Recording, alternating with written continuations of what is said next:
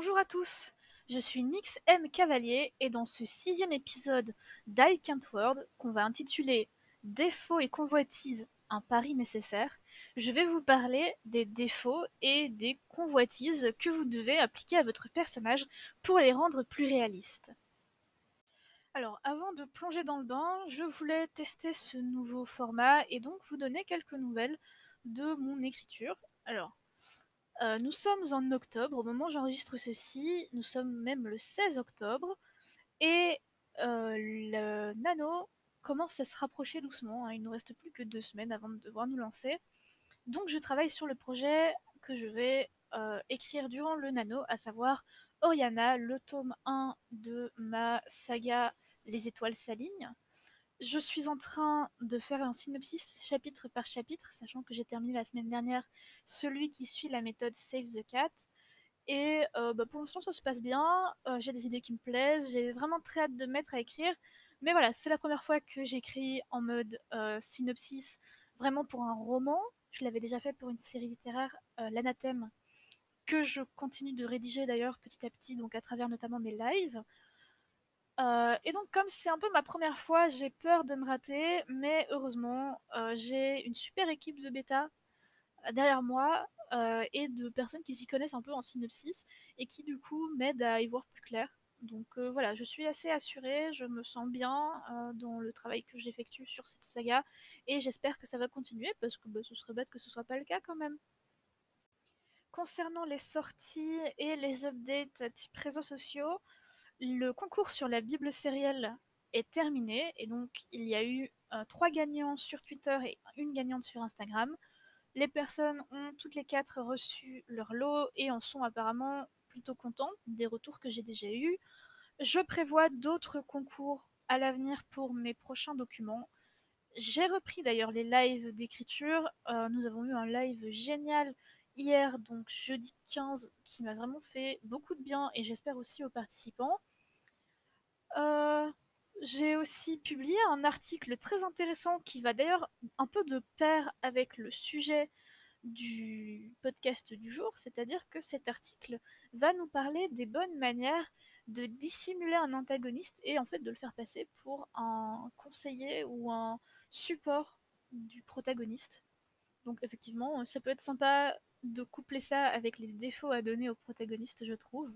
Donc voilà, je vous invite à aller découvrir ça. Je vous donnerai le lien euh, dans les informations euh, de l'épisode et euh, j'espère que ça vous plaira. Voilà, donc sans plus attendre, commençons du coup le podcast et le sujet en lui-même. Bonne écoute. Quand on commence à écrire, il est plutôt tentant de ne pas donner de défauts à nos héros.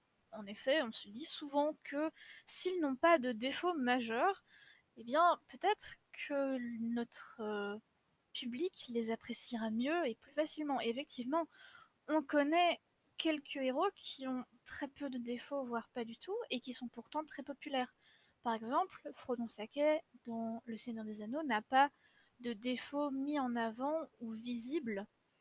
Euh, en tout cas, dans le premier et le deuxième volume du Seigneur des Anneaux, dans le troisième, c'est un peu plus clair. Tara Duncan a beau avoir des, entre guillemets, défauts comme le fait d'être obstiné, etc., ces défauts servent l'intrigue plutôt que de la ralentir et donc ne sont pas vus ou représentés comme des défauts. Euh, Harry Potter, c'est un peu pareil. Si on doit vraiment essayer de s'attarder sur un de ces défauts qui serait mis en avant dans l'intrigue et qui l'empêcherait d'avancer, ce serait bien compliqué. Et donc on a tous ces modèles qui sont quand même des modèles assez célèbres et quand on se retrouve à écrire notre propre histoire, on est parfois tenté de faire pareil. Sauf que le lectorat a changé, a évolué, qu'on est de plus en plus exigeant, qu'on demande de plus en plus à s'identifier aux héros des histoires qu'on lit. Et du coup, pour s'identifier, eh bien, il faut des défauts. Pourquoi? Parce qu'il est impossible de s'identifier à un personnage parfait, parce que personne n'est parfait. Et votre personnage est censé imiter le caractère humain. C'est-à-dire que bon, on va jamais réussir à reproduire un humain de manière parfaite à travers nos écrits, c'est pas possible.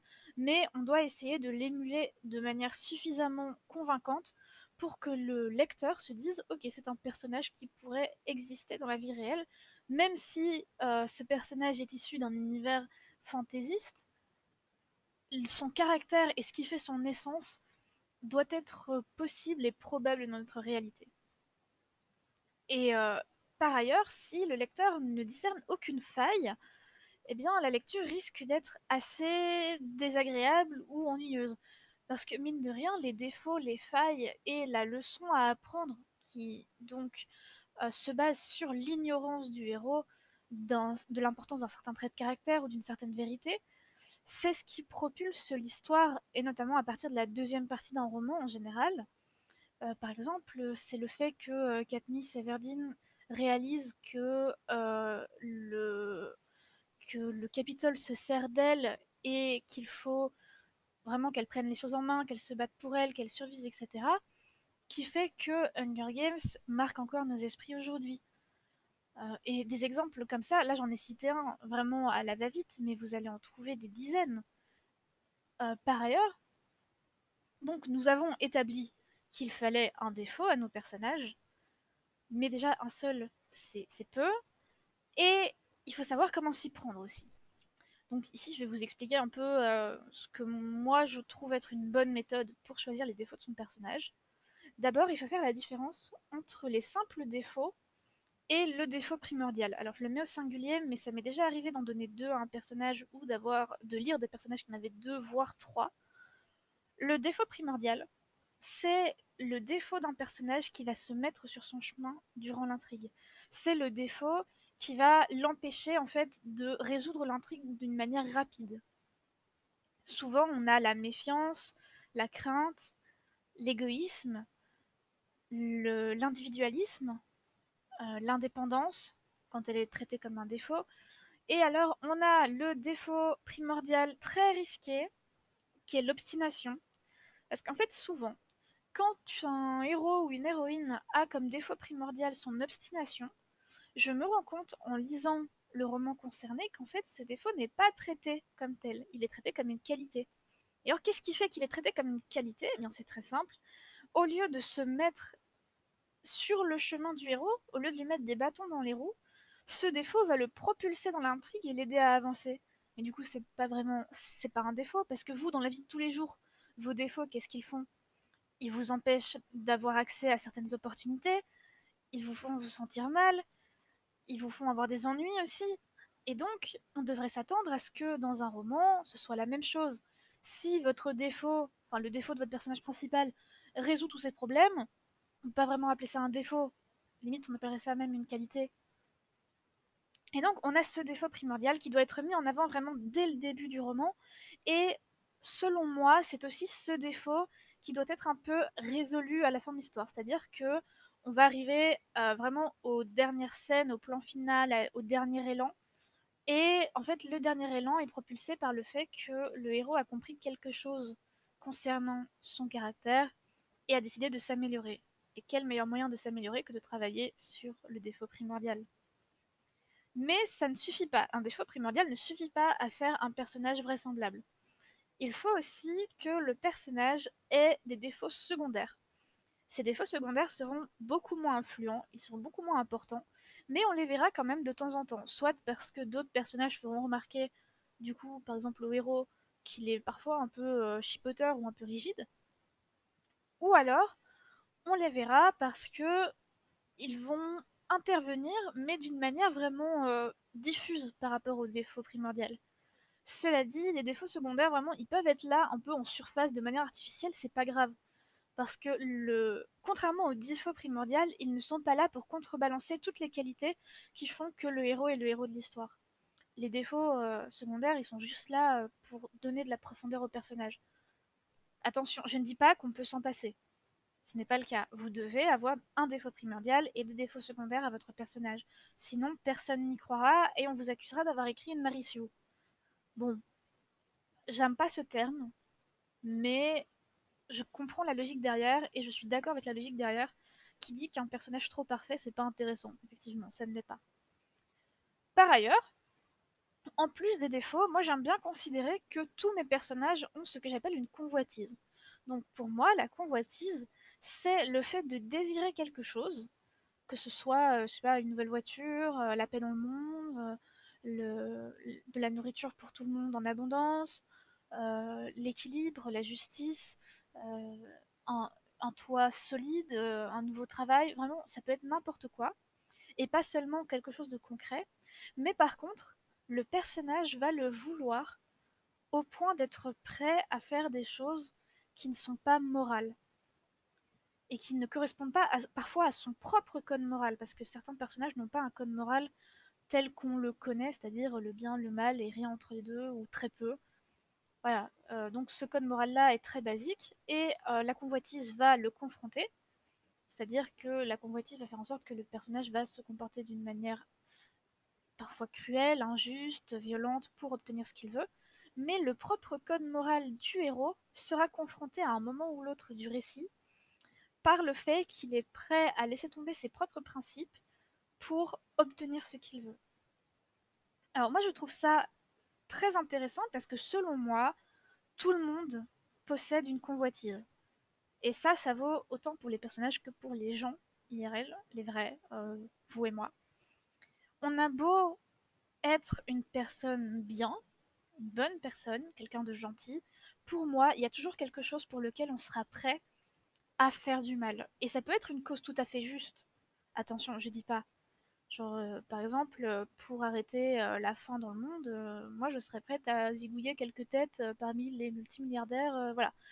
Ça veut pas dire que je vais le faire, mais ça veut dire que si on me présentait avec l'opportunité, j'y réfléchirais, mais je finirais sans doute par prendre la décision que la mort de quelques personnes vaut le fait que tout le monde dans le monde entier puisse manger à sa faim. Et c'est le cas pour tout le monde en fait. On a tous des croyances ou des désirs qui sont tellement forts qu'ils sont prêts dans certaines circonstances à dépasser notre code moral. Et alors il y a des gens qui vont se dire oui mais non, moi je suis meilleur que ça. Mais honnêtement, si vous pensez ça, c'est que vous n'avez pas été confronté à cette convoitise, mais ça viendra un jour. Et un autre point d'intérêt pour moi, donc en plus du fait d'améliorer le, le réalisme du personnage, parce que du coup on peut s'identifier à lui du fait qu'on comprend sa convoitise et pourquoi il la ressent et qu'on puisse avoir de l'empathie avec lui, ça peut aussi propulser l'intrigue en avant. C'est-à-dire qu'il y a des moments où le personnage va avancer ou au contraire reculer. C'est-à-dire que pour moi, propulser en avant, ça veut juste faire avancer, ça veut juste dire faire avancer le scénario, mais pas forcément dans le sens qui arrange le héros. Et donc ça peut propulser l'intrigue parce que soit le héros va créer un conflit avec euh, d'autres personnages parce qu'il les aura euh, laissés tomber ou trahis ou mis dans une mauvaise position à cause de sa convoitise, soit au contraire, le fait que sa convoitise le pousse en avant pourrait permettre au héros de découvrir quelque chose qu'il ignorait. Et donc voilà, euh, c'est quelque chose que j'aimerais que vous considériez, autant les défauts que la convoitise, parce que vraiment, je suis convaincue que votre construction de personnage s'améliorera si vous commencez à construire des personnages que vous n'avez pas peur de salir un peu. Et vraiment, si vous retournez lire vos livres préférés, si vous retournez voir vos films favoris, vous vous rendrez compte en fait que les héros qui sont mis en avant à travers les lignes ou les images ne sont jamais parfaits. Et donc, pourquoi est-ce que vous ne reproduiriez pas en quelque sorte ce qui a fait le succès de vos œuvres préférées? C'est logique de faire un tout petit peu comme ce qu'on aime et d'apprendre des meilleurs.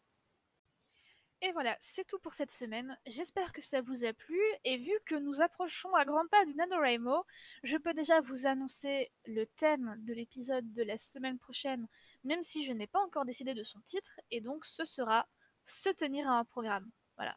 J'espère que ça vous plaira, que ça vous donne envie de vous reconnecter la semaine prochaine. Je tiens à remercier les sponsors sur Patreon qui sont Ainesa et Akaract.